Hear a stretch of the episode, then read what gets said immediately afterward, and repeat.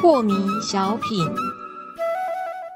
张讲师您好，有一位听众朋友，他想请教讲师，他说啊，在打坐的时候啊，您都叫我们要去关照那个不舒服，但是有的时候我还是会觉得我打坐的时候很舒服啊，在那个很舒服的状态，对打坐有没有什么样的帮助呢？请教讲师。当然啊很舒服，就关照舒服啊。 啊，是，呃大半的人打坐时间一久就是不舒服嘛。嗯哼，好，那你如果说打坐时间很久都很舒服，那恭喜 你啊！是，啊如果能够长年累月都这样，那真是好命的人 呐、天之骄子啊，那有什么不好呢？是，啊，不就是过关照那个舒对服。对对，说你的人生都是舒服，都没有不舒服，那干嘛观察不舒服？那当然不必观察不舒服。